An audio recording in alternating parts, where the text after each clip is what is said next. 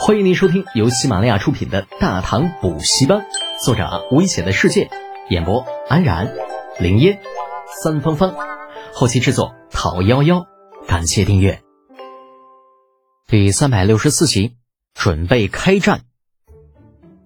传国玉玺自从杨广死后便消失的无影无踪，谁也不知道这东西哪儿去了。那有人说在王世充的手里，也有人说在窦建德的手上。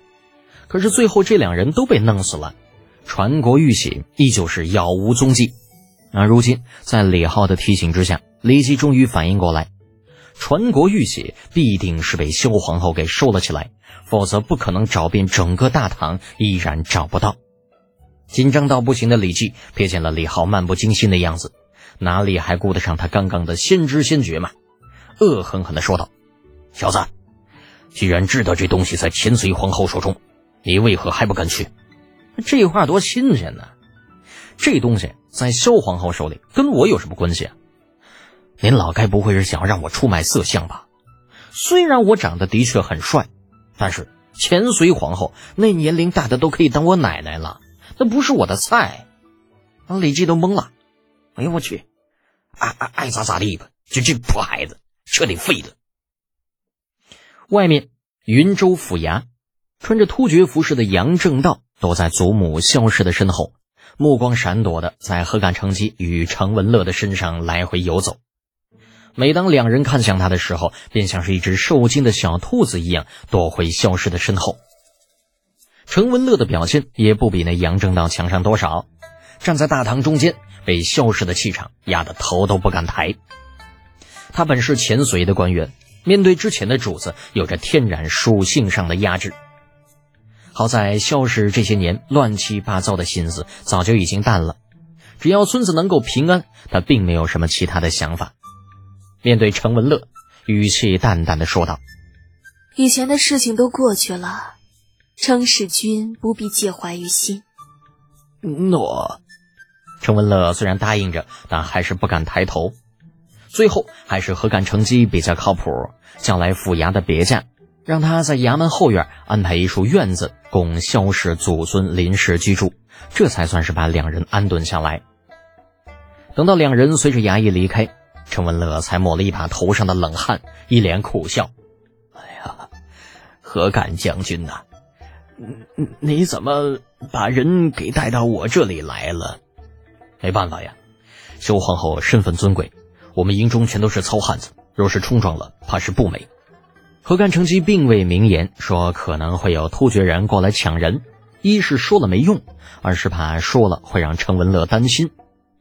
程文乐见状，那也知道何干成吉说的在理，当下点头道：“嗯，既然这样，那就先让贵人在我这里住着，回头我再派几个丫鬟过来伺候，只盼着大总管能够早日到来才好啊。”这边安排妥当。何敢乘机也不耽搁，立刻返回营中，命部下那加强戒备，同时派出探马一路向北而去，打听突厥人是否有追来的迹象。时光如水，岁月如梭，不能装逼的日子一晃而过，日子就这样平静的过了三天。三天来，整个信丰军枕戈待旦，不敢有半点松懈，而突厥那边似乎也是有了动静。根据定襄城传来的消息，杰里可汗引兵十万驻扎气口，整军备战，随时都有可能越过定襄城南下。便是在这样的情况下，定襄道大总管李靖率领五万大军与先锋军合兵一处，云州定襄一线风云乍起，大军云集。什么？那臭小子竟然耍脾气，待在大牢里不肯出来？老子怎么生了个这么个不孝的逆子？李记在第一时间向老友通知了关于李德俭的事情，气得李靖暴跳如雷。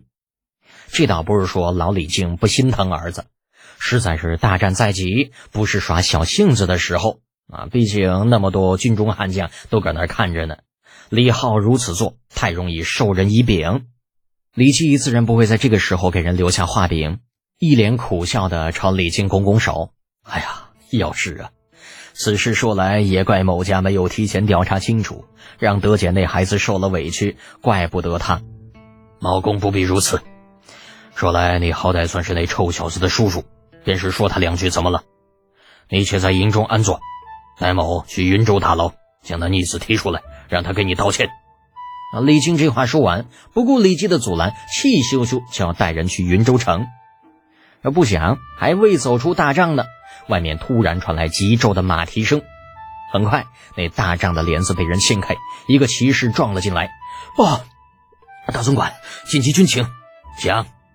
顾不得再回云州，李靖大步回到帅案之后。大总管，突厥杰里可汗表面上驻扎忌口，实际上已经派出一万五千人的骑兵绕道百里，兵犯丰州。什么？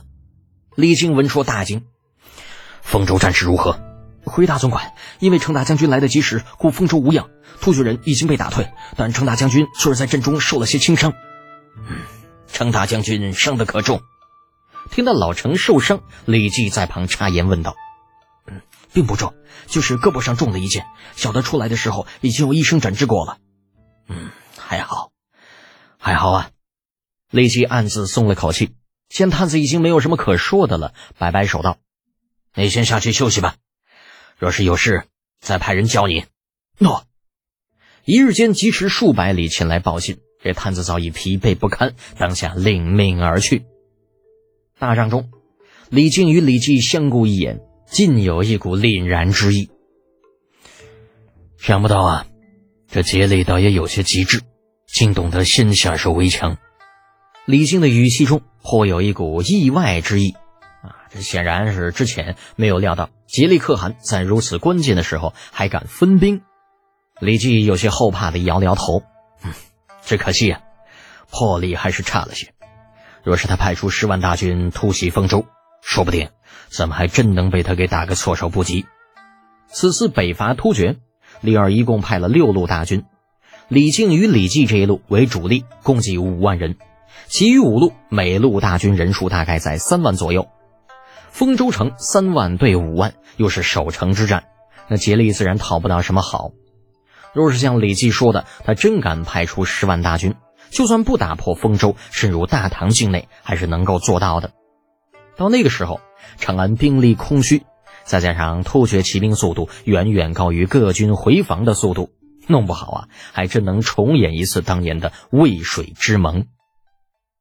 李靖显然不想在已经发生过的事情上继续浪费力气，岔开话题道：“来而不往非礼也。杰里既然已经出招了，那咱们怎么着，也要给他回一份礼。”大总管说的是。李绩的眼中闪过一抹狠辣。显然是并不反对李靖的意见。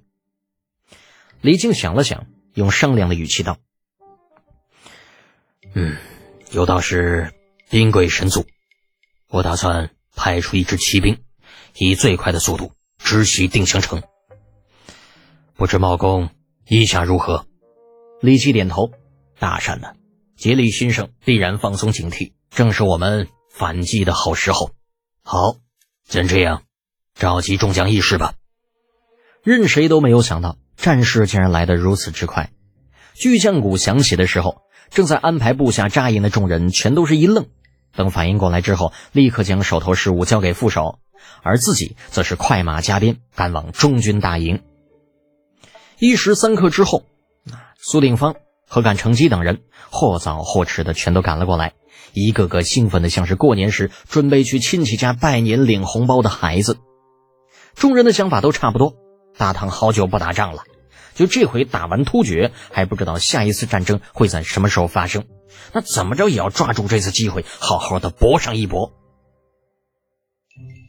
本集播讲完毕，安然感谢您的支持。